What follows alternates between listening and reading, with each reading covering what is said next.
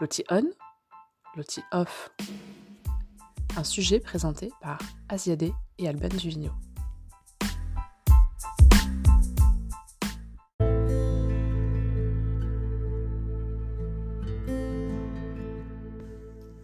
Il était une rafale de vent, impétueux, libre et affolant. Il allait partout, sans parfois savoir où. Il a découvert et nous a fait connaître les terres foulées et celles à naître. Il a écrit et dessiné tout ce qu'il voyait. Il était écrivain, franc mais restreint, de par sa profession dont il tenait l'inspiration. Il était marin, créant le voyage de ses mains. Il était fantasque et un indéniable acrobate. Il était académicien et un immense épicurien. C'était un poète rêveur et un peu jet-setter. Il n'avait pas la totale liberté d'expression, mais fera pourtant des dénonciations. Cela se passera dans le Figaro, où il parlera du massacre de Trot. Il était totalement excentrique et irrémédiablement artiste. Il était Dreyfusard, gardez-le bien en mémoire. Il était aussi infidèle à son lit, amoureux de la vie. Il aimait les chats, des lointains pays, il en ramènera. Il était sensible, mais pas fragile. Il a épousé Dame Liberté, et sur cet amour, il n'a cessé de naviguer. Il était ce qu'il était, libre et imparfait. Il est Pierre Loti.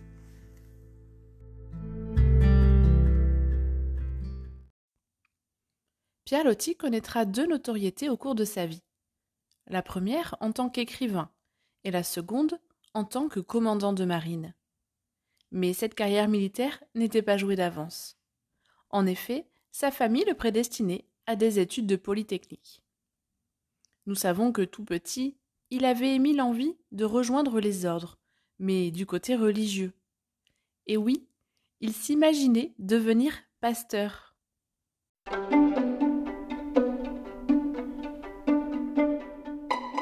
Il y avait bien deux ou trois ans que j'avais cessé de parler de ma vocation religieuse et je comprenais à présent combien tout cela était fini, impossible.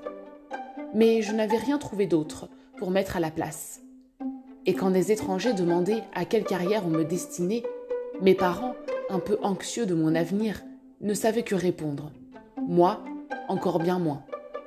Cependant, mon frère, qui se préoccupait, lui aussi, de cet avenir indéchiffrable, émit un jour l'idée, dans une de ses lettres qui pour moi sentait toujours les lointains pays enchantés, que le mieux serait de faire de moi un ingénieur, à cause de certaines précisions de mon esprit, de certaines facilités pour les mathématiques, qui étaient du reste une anomalie dans mon ensemble. Et après qu'on m'eut consulté et que j'eus répondu négligemment Je veux bien, ça m'est égal, la chose parut décidée. Cette période, pendant laquelle je fus destiné à l'école polytechnique, dura un peu plus d'un an. Là ou ailleurs, qu'est-ce que cela pouvait me faire?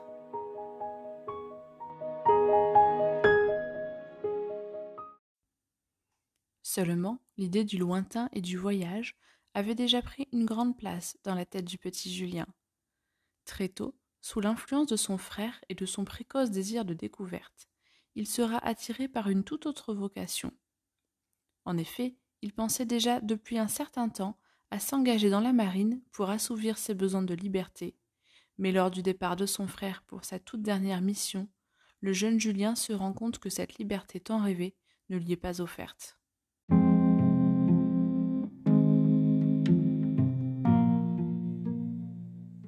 Et un beau matin, quand on comptait si bien le garder, l'ordre lui arriva du ministère de la Marine, avec un nouveau grade, de partir sans délai pour l'Extrême-Orient, où une expédition s'organisait. Après quelques journées encore, qui se passèrent en préparatif pour cette campagne imprévue, il s'en alla, comme emporté par un coup de vent. Les adieux, cependant, furent moins tristes cette fois, parce que son absence, pensions-nous, ne durerait que deux années. En réalité, c'était son départ éternel, et on devait jeter son corps quelque part, là-bas, au fond de l'océan Indien, vers le milieu du golfe de Bengale. Quand il fut parti, le bruit de la voiture qui l'emportait, s'entendant encore, ma mère se tourna vers moi avec une expression de regard qui d'abord m'attendrit jusqu'aux fibres profondes. Et puis elle m'attira à elle, en disant d'un accent de complète confiance Grâce à Dieu, au moins nous te garderons, toi. Me garder, moi On me garderait Oh Je baissai la tête, en détournant mes yeux, qui durent changer et devenir un peu sauvages. Je ne trouvais plus un mot, ni une caresse pour répondre à ma mère. Cette confiance si sereine de sa part me faisait mal, car précisément, en entendant ce qu'elle venait de me dire, nous te garderons, toi, je comprenais pour la première fois de ma vie tout le chemin déjà parcouru, dans ma tête, par ce projet à peine conscient, de m'en aller aussi, de m'en aller même plus loin que mon frère, et plus partout, par le monde entier. Cette marine m'épouvantait, toujours pourtant. Je ne l'aimais pas encore, oh non, rien qu'y penser faisait saigner mon cœur, de petit être trop attaché au foyer, trop enlacé de mille très doux. Puis d'ailleurs, comment avouer à mes parents une telle idée? Comment leur faire cette peine et entrer ainsi en rébellion avec eux? Mais renoncer à cela, se confiner tout le temps, dans un même lieu, passer sur la terre et n'en rien voir, quel avenir de désenchantement? À quoi bon vivre? À quoi bon grandir alors?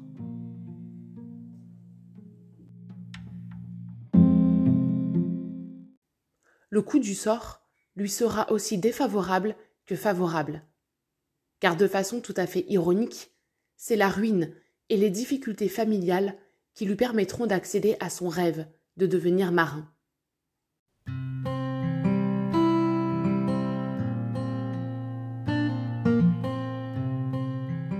Cette misère, aujourd'hui encore, je ne cesse de la bénir. Elle aura été pour moi une grande éducatrice. Je lui dois sans doute tout ce que j'ai pu faire d'un peu courageux et d'un peu noble. Pendant mes années d'aspirant de marine et même d'enseigne de vaisseau, elle a resserré de façon la plus adorable mes liens avec ces deux saintes en robe de deuil que furent ma mère et ma tante Claire, sa sœur. Chère bienfaitrice, fée dont je voyais de jour en jour les cheveux blanchir, toujours sereine et presque gaie. Elles réussirent donc, par leur courage et leur activité de toutes les minutes, à nous préserver des trop dures privations et à nous conserver les dehors d'une décence très comme il faut. Ô précieuse misère, c'est à elles aussi que je dois d'avoir connu plus tard de faire oublier aux deux saintes leurs années de souffrance, la joie de les gâter à mon tour, de les entourer de confort et même de luxe. Les difficultés financières, suite à la perte d'emploi de son père, ne permettent plus à sa famille de lui payer de longues et onéreuses études. Ils trouveront donc, dans ces circonstances, un compromis parfait.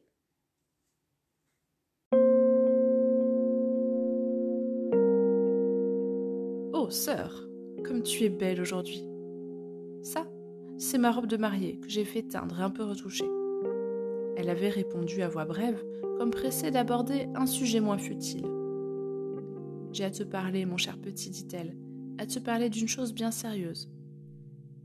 Alors je m'arrêtai tremblant, car depuis l'année dernière, les mauvaises nouvelles se succédaient chez nous.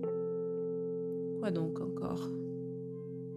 Je viens de causer avec papa et maman, continua-t-elle, et ils m'ont chargé de venir t'annoncer que, vu le changement de leur situation, ils ne s'opposent plus à ce que tu entres à l'école navale, si tu en as toujours le goût, parce que là tu pourras gagner ta vie deux ou trois ans plus tôt qu'à Polytechnique. Ah Enfin Je reçus toutefois la nouvelle sans broncher, tant j'étais depuis longtemps convaincue que cela finirait ainsi, puisque je l'avais si bien décidé en moi-même. Un petit frisson, moitié de joie, moitié de terreur, me passa de la tête aux pieds en présence de cet avenir de voyage et d'aventure, qui pour tout de bon venait de m'être ouvert. Dis-leur, répondis-je. Dis-leur que oui, bien entendu, je le désire toujours. Dès demain, s'ils le veulent, je suis prêt à entrer dans le cours de marine. Alors soit, et à la grâce de Dieu, mon chéri. Après m'avoir embrassé, elle s'en alla, au foufrou excessif de sa pauvre belle robe reteinte. Quand elle fut partie, je repris ma partition de piano, par crânerie, pour faire comme si de rien n'était. Et cette pluie qui imitait les notes perlées, tombant de partout sur l'air, me fit penser aussitôt à cette ondée tropicale sur les grandes palmes d'un jardin de là-bas, qui m'avait été décrite l'année précédente par mon frère. Donc c'était certain. Je verrai cela à mon tour, cela étant d'autres choses encore. Oui, mais ces séparations de deux années, à l'autre bout du monde, ces longs exils pendant lesquels certaines des figures chéries qui m'entouraient et qui étaient déjà vieilles, hélas, pourraient mourir. Soudain, je m'aperçus que tout se brouillait devant mes yeux. Je ne distinguais plus mes notes. Je pleurais.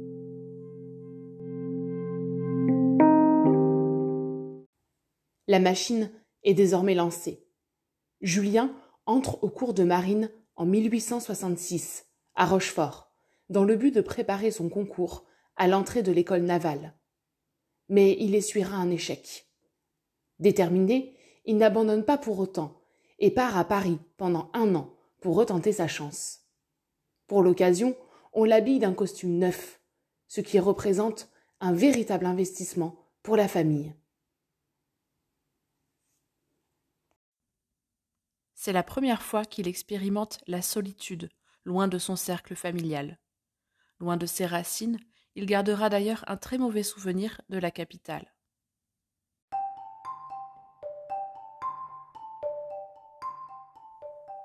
Le Paris de ce temps-là n'était pas encore tout à fait l'asile d'aliénés qu'il est devenu de nos jours. La fièvre de vitesse et de bruit y sévissait moins intolérablement, et pour arriver à se faire écraser dans les rues par les débonnaires voitures à chevaux, il fallut mettre vraiment de la bonne volonté. Mais c'est égal, cela m'oppressait de sentir nuit et jour autour de moi une si compacte agglomération humaine, tant de milliers de souffles haletants, un tel amas de convoitises et de souffrances. Et puis tout me paraissait factice dans ce monde trépidant. D'ailleurs, l'esprit qu'avaient les Parisiens en général m'était antipathique, surtout celui des garçons de mon âge, bourrés de lectures et de jugements superficiels tout faits. Ils tranchaient de haut les questions, avec une aisance qui à première vue me démontait, et qui à la réflexion me faisait sourire. Presque tous me semblaient de petits vieillards. Nous parlions rarement la même langue, et je ne me liais guère avec eux. Non, plutôt je m'isolais dans le rêve de ma province natale, dans la nostalgie de mes plages, de l'île et de mes bois de chêne vert.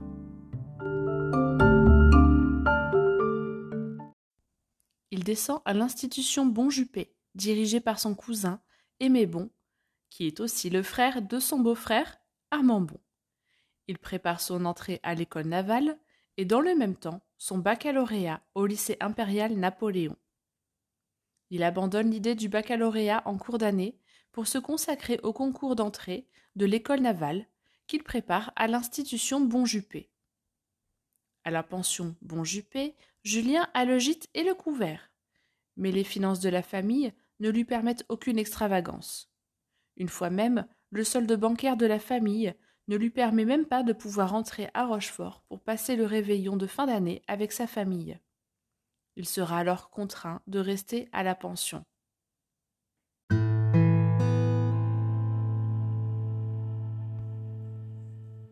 Bonne sœur, je viens de la gare porter la lettre des bonnes vieilles grand-mères. Et en rentrant dans ma petite chambre, je me sens si triste et si isolée que j'ai besoin de t'écrire un peu. Voilà le premier jour de l'an que je passe loin de vous. Et qui sait combien j'en passerai encore, après les trois qu'il me faudra connaître sur le Borda. Quand je pense, il y a trois ans, à cette heure-ci, nous étions avec cette chère petite sœur Lucie, dans l'atelier, à arranger l'exposition des Tu sais. Les pauvres parents se laissaient aller comme nous à des plaisirs d'enfants, et nous étions tous si heureux. Et maintenant, tout cela est passé, tout cela est fini, et cette chère fête ne reviendra plus jamais. Si quelqu'un avait pu dire dans ce temps-là les malheurs qui nous attendaient, et quand je pense qu'aujourd'hui tous ces malheurs sont arrivés, et que malgré tout, j'ai pu être gai comme les autres, et que je l'ai été toute la journée aujourd'hui. Ce soir, les élèves étrangers qui sont, comme moi, restés à la pension, et avec qui je suis sortie ces deux jours, m'ont invité à leur réveillon. Et j'ai refusé, en disant que j'allais me coucher. Ils sont là, dans la chambre qui touche à la mienne, tous plus ou moins ivres, qui chantent à tue-tête. Et il faut que je me couche et que j'éteigne vite ma bougie pour qu'il me laisse tranquille.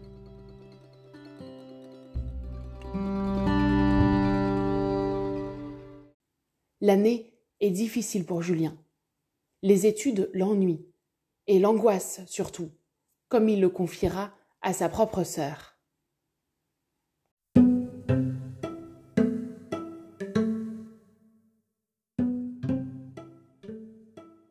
Il faut aussi, bonne sœur, que je te confie les inquiétudes que j'ai pour mon examen. Tout le monde me dit ici que la moyenne du nombre d'élèves reçus est bien plus faible à Paris que partout ailleurs, et que j'ai fait une folie de quitter Rochefort pour venir me présenter ici. En effet, en restant là-bas, j'étais sûre d'être reçue. Ici, c'est chanceux.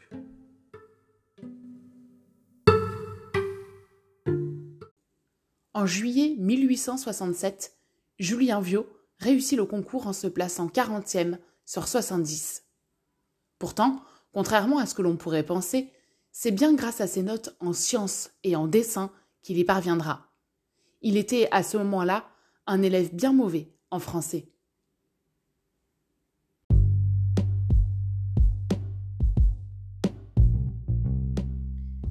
Il est étonnant que j'ai à peine gardé le souvenir de mon examen pour l'école navale. Ce fut cependant sur la fin de juillet, l'événement capital de ma vie.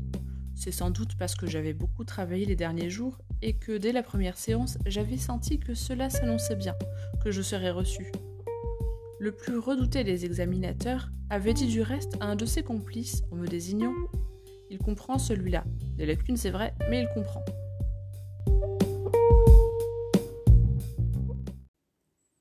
Il intègre le Borda le 1er octobre 1867, en tant qu'élève de l'école navale, où il passera ses années d'études proches des côtes bretonnes. La rudesse de la vie militaire se révèle à lui. Il sera forcé à vivre en communauté, avec une promiscuité certaine, et devra même se plier à dormir non pas dans un lit, mais dans un hamac. À bord du Borda, Julien expérimente de façon pratique et non plus théorique, la vie d'un marin. Ses premières impressions sont puissantes, comme nous pouvons le remarquer dans cet écrit.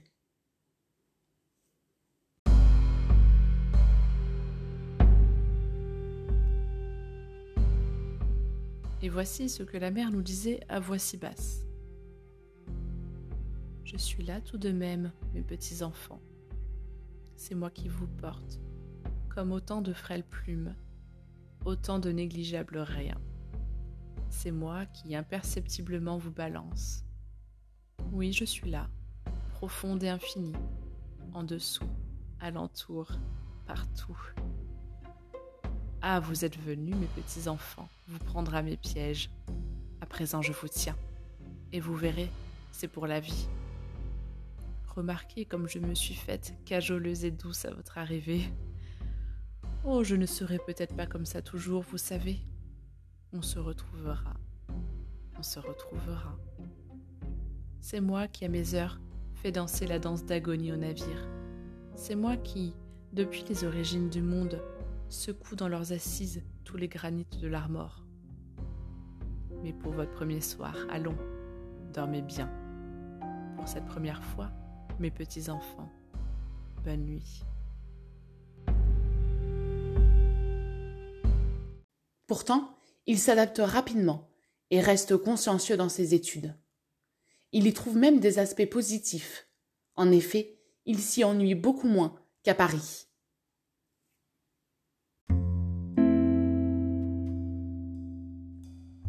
Sœur chérie, je te dis cela à toi, mais je suis vraiment un peu découragée.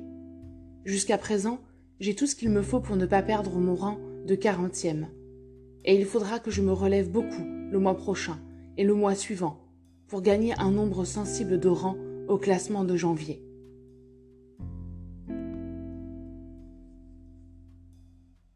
Tu craignais, bonne sœur, que je ne sois pris ici de cet ennui qui me dévorait à Paris. Et je crois maintenant être assez habitué à la vie qu'on mène à bord pour te rassurer complètement. À Paris, j'étais rongé par l'ennui du renfermé, du confinement des grands murs tristes, des perspectives des vieux toits et des tuyaux de poêle. Ici, il a beau pleuvoir, faire des temps plus gris et plus tristes que partout ailleurs, on a toujours le grand air, la vue de la mer, du ciel et de l'espace. Et cela suffit pour égayer. Aussi suis-je toujours aussi enchantée de ma nouvelle vie? Une chose qui me réjouit beaucoup, c'est la rapidité avec laquelle le temps passe ici. Jamais un mois ne m'a paru si peu de choses que ce premier mois passé à bord et qui va bientôt finir.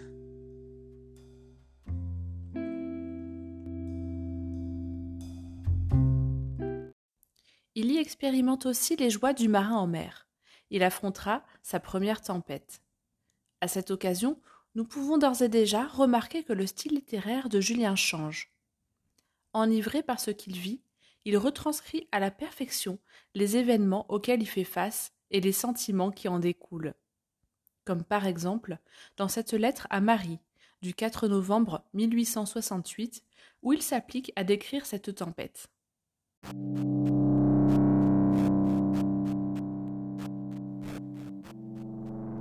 Mercredi 4 novembre 1868. Sœur chérie, j'ai couru aujourd'hui un péril imminent en mer, et j'en ai été assez vivement impressionné pour désirer t'en parler. Je suis certain que ce ne sera pas pour toi une cause d'inquiétude pour l'avenir, car Dieu veillera sur moi au milieu des dangers, aussi bien qu'ailleurs, et je ne mourrai pas un jour plus tôt pour en avoir couru plus ou moins. Tu sais sans doute que nous faisons trois fois par semaine une longue promenade sur des petites barques de pêche, contenant chacune huit ou dix d'entre nous, et un matelot expérimenté pour nous donner des conseils au besoin. Dans cet équipage, on nous envoie en mer, à peu près par tous les temps, ce qui est dangereux quelquefois. Aujourd'hui, par exemple, la promenade a été émouvante. Surpris en route par une violente bourrasque, nous en sommes encore à nous demander comment nous avons pu en revenir tous intacts. Sois tranquille, je ne vais pas entreprendre de te décrire une tempête. Mais je le ferai pourtant, si j'en étais capable, car les nombreuses descriptions qu'on a faites sur ce sujet n'en peuvent donner l'idée. C'est quelque chose de si saisissant et de si terrible quand on s'y trouve compromis soi-même, qu'à chaque lame qui arrive, on se demande avec une anxiété suprême si ce sera celle-là qui vous engloutira, ou bien celle qui suit. N'ayant jamais rien vu de ce genre, tu te figureras difficilement cette barque, à moitié pleine d'eau, lancée avec une rapidité vertigineuse, au milieu de lames dix fois plus hautes qu'elle, bondissant de l'une à l'autre et sortant presque entièrement de l'eau, à la manière des mouettes. À quelqu'un qui ne serait pas habitué à ce genre de navigation, cela semblerait merveilleux. On ne comprendrait pas par quel prodige d'équilibre elle peut ainsi se soulever. Et tout cela se passe au milieu d'un tourbillon d'écume qui vous aveugle, d'un vent, d'un vacarme affreux, avec des lames glacées qui vous tombent en pleine figure, dans la poitrine, partout, et vous inondent. Cela tient du délire, de la folie. Ce serait délicieux d'être là-dedans, si c'était moins effrayant et moins froid. Comme cela arrive habituellement, quand il y a quelque danger à courir, on a commencé par chanter et crier à tue-tête. Mais notre matelot, ayant perdu toute initiative pour se mettre à pleurer comme un enfant, le découragement nous a pris nous aussi, et un silence recueilli a succédé à ce tumulte, chacun faisant ses préparatifs pour quitter ce monde. Pour moi, transi de froid jusqu'à en perdre connaissance, avec une eau glacée qui me ruisselait par tout le corps, je n'avais plus aucun espoir. Et après avoir prié l'Éternel, j'ai revu la maison et tous mes pauvres parents bien-aimés. Ensuite, le Louvre, où il m'a semblé que tu devais être alors. Avec une douleur déchirante, j'ai pensé au moment où l'on viendrait annoncer ma mort à notre mère chérie.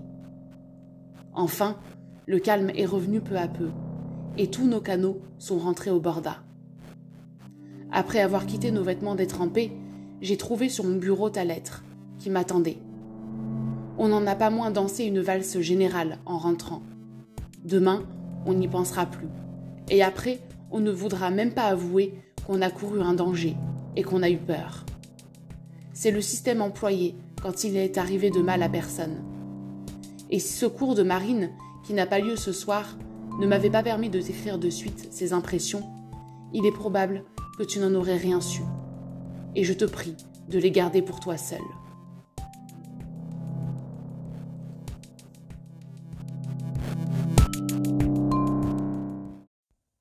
D'ailleurs, dans sa correspondance inédite, Ninette émet l'hypothèse que Pierre Loti ait utilisé cette tempête comme inspiration pour l'écriture de Mon frère Yves, qui sera édité des années plus tard. Le Borda marque le début de sa longue carrière dans la marine. À bord de ce bateau, il est encore loin de s'imaginer où cela le mènera et à quel point cela dépassera ses rêves les plus fous.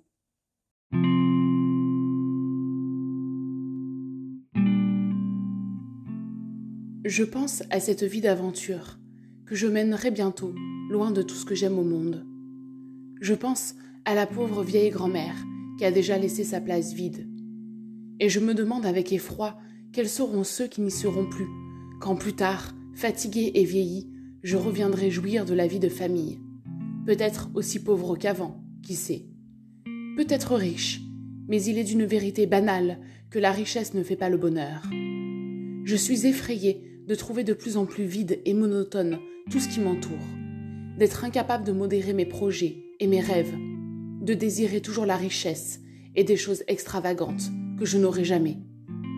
Le monde et la société me déplaisent déjà, malgré que je les connaisse bien peu. Je me sens des élans de rage contre la civilisation, et le monde est loin de marcher à ma guise. Je ne sais ce que je veux. Je voudrais ne jamais quitter mes parents chéris, et je voudrais courir le monde en vrai bohémien. Ne crois pas cependant que je me décourage. Au contraire, plus que jamais, je brûle d'entrer dans la vie réelle et de me trouver moi-même aux prises avec les choses, en courant après la fortune. Alors peut-être je verrai le néant de mes projets, et je vous reviendrai corrigé et désillusionné. Mais d'ici cette épreuve qui me montrera ce que je puis faire, je voudrais pouvoir dévorer le temps, je voudrais sortir du Borda et sortir du Jean Bart, malgré l'attrait de ce beau voyage.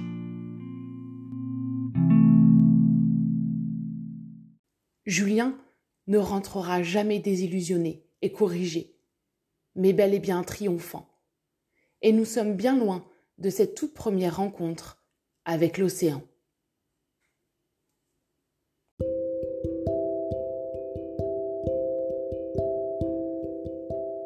Je voudrais essayer de dire maintenant l'impression que la mer m'a causée lors de notre première entrevue, qui fut un bref et lugubre tête-à-tête. Par exception, celle-ci est une impression crépusculaire. On y voit à peine, et cependant l'image apparue fut si intense qu'elle se grava d'un seul coup pour jamais. Et j'éprouve encore un frisson rétrospectif dès que je concentre mon esprit sur ce souvenir. J'étais arrivé le soir avec mes parents, dans un village de la côte Saint-Ongaise, dans une maison de pêcheurs louée pour la saison des bains. Je savais que nous étions venus là pour une chose, qui s'appelait la mer, mais je ne l'avais pas encore vue. Et j'étais dans une extrême impatience de la connaître. Après le dîner donc, à la tombée de la nuit, je m'échappais seul dehors. L'air vif, âpre, sentait je ne sais quoi d'inconnu, et un bruit singulier, à la fois faible et immense, se faisait derrière les petites montagnes de sable auxquelles un sentier conduisait. Tout m'effrayait. Ce bout de sentier inconnu, ce crépuscule tombant d'un ciel couvert, et aussi la solitude de ce coin de village. Cependant, armé d'une de ces grandes résolutions subites, comme les bébés les plus timides en prennent quelquefois, je partis d'un pas ferme. Puis tout à coup, je m'arrêtai glacé, frissonnant de peur. Devant moi, quelque chose apparaissait, quelque chose de sombre et de bruissant qui avait surgi de tous les côtés en même temps et qui semblait ne pas finir. Une étendue en mouvement qui me donnait le vertige mortel. Évidemment, c'était ça. Pas une minute d'hésitation, ni même d'étonnement que ce fût ainsi. Non, rien que de l'épouvante. Je reconnaissais et je tremblais. C'était d'un verre obscur, presque noir. Ça semblait instable, perfide, engloutissant. Ça remuait et ça se démenait partout à la fois, avec un air de méchanceté sinistre. Au-dessus s'étendait un ciel tout d'une pièce, d'un gris foncé, comme un manteau lourd. Très loin, très loin seulement, à d'inappréciables profondeurs d'horizon, on apercevait une déchirure, un jour entre le ciel et les eaux, une longue fente vide d'une claire pâleur jaune. Pour la reconnaître ainsi, la mer. L'avais-je déjà vue?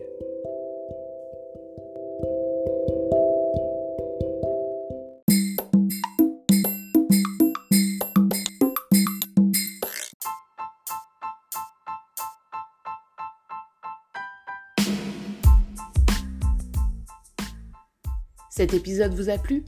Alors retrouvez-nous la semaine prochaine pour un épisode inédit des rêveries de Lottie.